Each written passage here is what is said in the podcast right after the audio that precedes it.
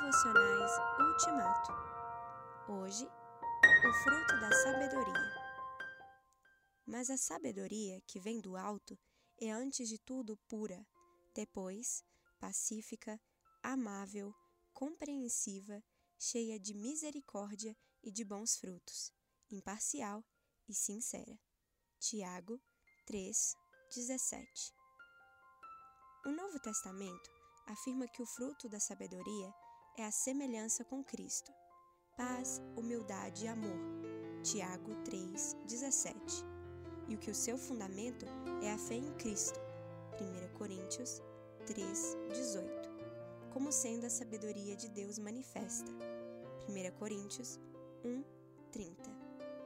Assim, o tipo de sabedoria que Deus espera dar aos que a buscam é uma sabedoria que nos une a Ele mesmo, que se manifesta em um espírito de fé e em uma vida de fidelidade.